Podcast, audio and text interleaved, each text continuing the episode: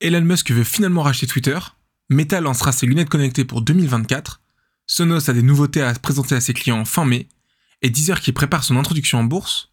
Bonjour à tous, c'est Nathan, et bienvenue dans la capsule Plug and Play pour votre résumé de l'actualité tech de la semaine en moins de 10 minutes.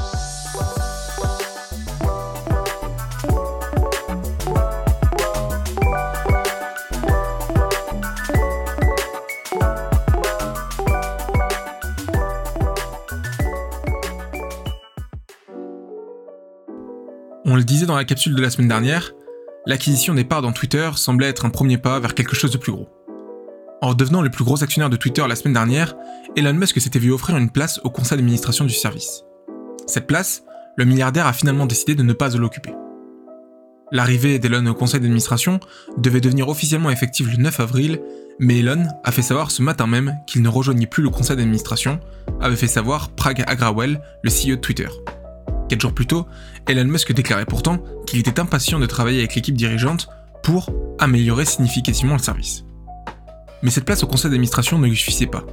Elon Musk veut tout Twitter. Le patron de Tesla et de SpaceX a fait une offre de rachat de 54,20 dollars par action, soit une bonification de 54% par rapport au cours du titre du 28 janvier, date à laquelle il a commencé à investir dans le réseau social. Au total, le PDG de Tesla compte dépenser 43 milliards de dollars pour s'offrir le réseau social à l'oiseau bleu. Cette offre est non négociable selon sa déclaration dans un document transmis hier, le 13 avril, aux gendarmes de la bourse américaine. En cas d'échec, il entend même reconsidérer sa présence au capital de l'entreprise, dont il en détient actuellement 9,2%. Dans une lettre adressée au conseil d'administration de Twitter, il estime que Twitter ne prospérera pas, ni ne remplira sa mission sociétale de liberté d'expression dans sa forme actuelle. Il veut le transformer en société privée c'est-à-dire non codé en bourse. Il conclut ainsi sa lettre Twitter a un potentiel extraordinaire que je vais libérer. Cette annonce, qui a fait grand bruit, reste encore à être validée par le conseil d'administration de Twitter. Et comment Elon Musk va financer cet achat Car l'immense majorité de sa fortune personnelle, évaluée à près de 260 milliards de dollars, est indexée sur les actions de Tesla. Réponse sûrement dans la capsule de la semaine prochaine. Alors restez connectés. Le métavers rêvé de Mark Zuckerberg se vit au travers d'un dispositif matériel. Pour l'instant, on peut l'expérimenter au travers du casque de réalité virtuelle Quest 2 ou bien via l'application Horizon World lancée par Meta en décembre dernier. Mais à terme, Meta veut donner corps à la vision du fondateur de Facebook. Et cette vision repose en grande partie sur la réalité augmentée. Des éléments virtuels superposés sur des éléments réels via des lunettes connectées. Et d'après The Verge, plusieurs projets sont en cours de développement. La première génération de ces lunettes serait même prévue pour 2024, sous le nom de code Nazar. La seconde génération, quant à elle, arriverait avec un design plus évolué, un poids réduit ainsi qu'un encadrement réduit, mais n'arriverait qu'en 2026. Une troisième génération est même déjà dans les tuyaux pour l'année 2028. Une feuille de route donc bien établie, mais assez chargée. La première génération a même pour objectif de concrétiser une bonne partie des visions du patron de Meta, qui serait d'ailleurs très impliqué dans le développement du projet. L'équipe de développement voulait que cette première génération ait un champ de vision de 70 degrés plus étendu que ce que l'on retrouve actuellement sur le marché. Par exemple, l'HoloLens 2 de Microsoft offre un champ de vision de 54 degrés pour comparaison. Il est cependant probable qu'il faudra réduire la voilure sur ce plan. Les lunettes auront néanmoins pour mission de proposer une expérience AR totale tout en ayant une apparence socialement acceptable. Malgré tout, le produit serait surtout prévu pour fonctionner en intérieur. Techniquement parlant, Nazar est censé fonctionner indépendamment d'un smartphone compagnon. Il devra toutefois être connecté, sans fil, à un périphérique chargé des gros calculs. Des projecteurs micro-LED géreraient l'affichage des informations. Il y a aussi un capteur de suivi du regard, une caméra à l'avant, des haut-parleurs dans les montures. Sous le capot se cache une puce mise au point en interne. Son autonomie serait d'ailleurs de 4 heures. Pour le logiciel, Meta avait d'abord pensé à partir sur Fuchsia OS, le futur OS de Google. Mais celui-ci étant en retard, Meta serait finalement parti sur une solution basée sur Android, au moins pour la première génération de lunettes.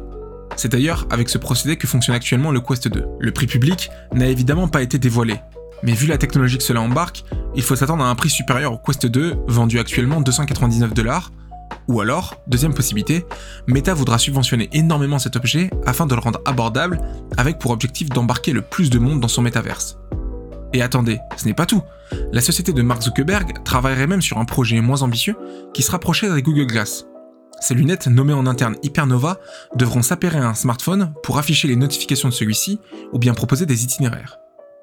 L'entreprise a aussi réfléchi très fortement aux possibilités d'interaction avec les éléments virtuels des lunettes Nazar et Hypernova. Elle pourrait passer par un bracelet chargé de deviner les intentions du porteur. En exploitant des techniques d'électromyographie, l'étude des nerfs et des muscles, le bracelet pourrait mesurer les impulsions électriques au poignet, permettant ainsi de créer une sorte de bras virtuel. En interne, ce projet serait même comparé à la révolution qui a été la souris pour l'ordinateur en son temps. Autant vous dire, le défi est énorme. Cette technologie serait même intégrée à la troisième génération de montres connectées du géant des réseaux sociaux, dont la première itération est prévue pour cette année. Pour Mark Zuckerberg, tous ces produits sont un moyen d'arracher son indépendance des plateformes d'Apple et Google avec lesquelles il ne peut que composer à l'heure actuelle. D'après un ancien employé de Meta, Zuckerberg veut que Nazar soit comparable à l'iPhone en termes d'avancées technologiques pour l'humanité. Encore de nombreuses interrogations sont présentes, mais force est de constater que Meta se donne vraiment les moyens, aussi bien humains que financiers, pour devenir le leader dans le monde des métaverses. L'écosystème Sonos va accueillir un nouveau produit à la fin mai. Un média américain fait part d'une invitation que le fabricant californien a envoyée à la presse spécialisée pour un rendez-vous presse magique le 25 mai prochain. Sonos aurait même confirmé qu'il ne s'agit pas d'un produit issu de leur collaboration avec le géant suédois du mobilier IKEA un pur produit Sonos en quelque sorte. Alors, nouveau subwoofer, casque sans fil, nouvelle enceinte de salon Dolby Atmos ou encore un assistant vocal maison à la sauce Sonos, pas mal de possibilités existent. Réponse donc le 25 mai prochain. Toujours dans le domaine de la musique, Deezer, le géant français du streaming musical, pourrait finalement se lancer en bourse après un faux départ il y a 7 ans. Le service du streaming français serait en train de préparer son introduction en bourse d'après le Wall Street Journal. L'accord, s'il est finalisé, pourrait être annoncé dans les prochains jours, selon les sources du journal américain. Contacté par email pour commenter cette information, Deezer n'a pas voulu répondre aux médias français. Le service avait déjà prévu d'entrer en bourse en 2015 avant de se rétracter en invoquant des conditions de marché qui n'étaient alors pas favorables. La cotation de Pandora venait de plonger de 36% après l'annonce de la perte d'auditeurs et Apple Music venait de faire ses débuts sur le marché.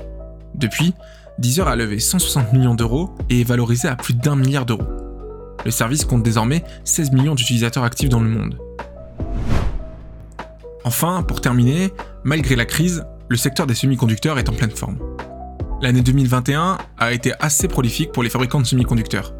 Selon des chiffres de Gartner, le secteur a engrangé une croissance de son chiffre d'affaires global de 26% l'an dernier par rapport à 2020, soit un total de près de 595 milliards de dollars tout n'est pas rose pour autant. Il n'aura échappé à personne que l'ensemble de l'industrie essuie une pénurie de semi-conducteurs qui paralyse une bonne partie de la production d'appareils électroniques et aussi des voitures. Mais comme l'explique Gartner, le prix moyen des composants a augmenté en raison de la demande qui est très forte, de la hausse du coût des matières premières et de la flambée des prix pour la logistique. Conséquence, le chiffre d'affaires des fabricants a mécaniquement fortement progressé. Le classement replace Samsung à la première place avec pas loin de 73,2 milliards de dollars de ventes de semi-conducteurs en tout genre, mémoire, processeurs. Le groupe coréen, avec 12,3% des parts du marché, n'avait pas connu cet honneur depuis 2018, et c'est grâce à une progression des ventes très forte de 28%. Intel est juste derrière avec 72,5 milliards de dollars, ou encore 12,2% du marché.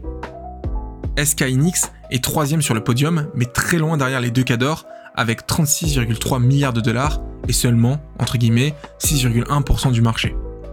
Et TSMC dans tout ça Eh bien, le groupe taïwanais, partenaire essentiel d'Apple, a pourtant enregistré l'an dernier un chiffre d'affaires global de 54,5 milliards de dollars, une hausse de 18,5% par rapport à 2020, ce qui aurait dû le placer entre Intel et SK L'entreprise se place toutefois en tête du peloton pour ce qui concerne les technologies. La production en volume des puces en 3 nanomètres devrait débuter d'ailleurs au second trimestre, a rappelé DigiTimes. Ça n'a rien d'un scoop, la feuille de route de TSMC l'été dernier annonçait déjà cette finesse de gravure, dont d'ailleurs un futur iPad pourrait en profiter le premier. Et eh bien voilà, c'était les news de la semaine. On espère que ça vous a plu. On vous donne rendez-vous la semaine prochaine pour un nouvel épisode de la capsule. Ciao ciao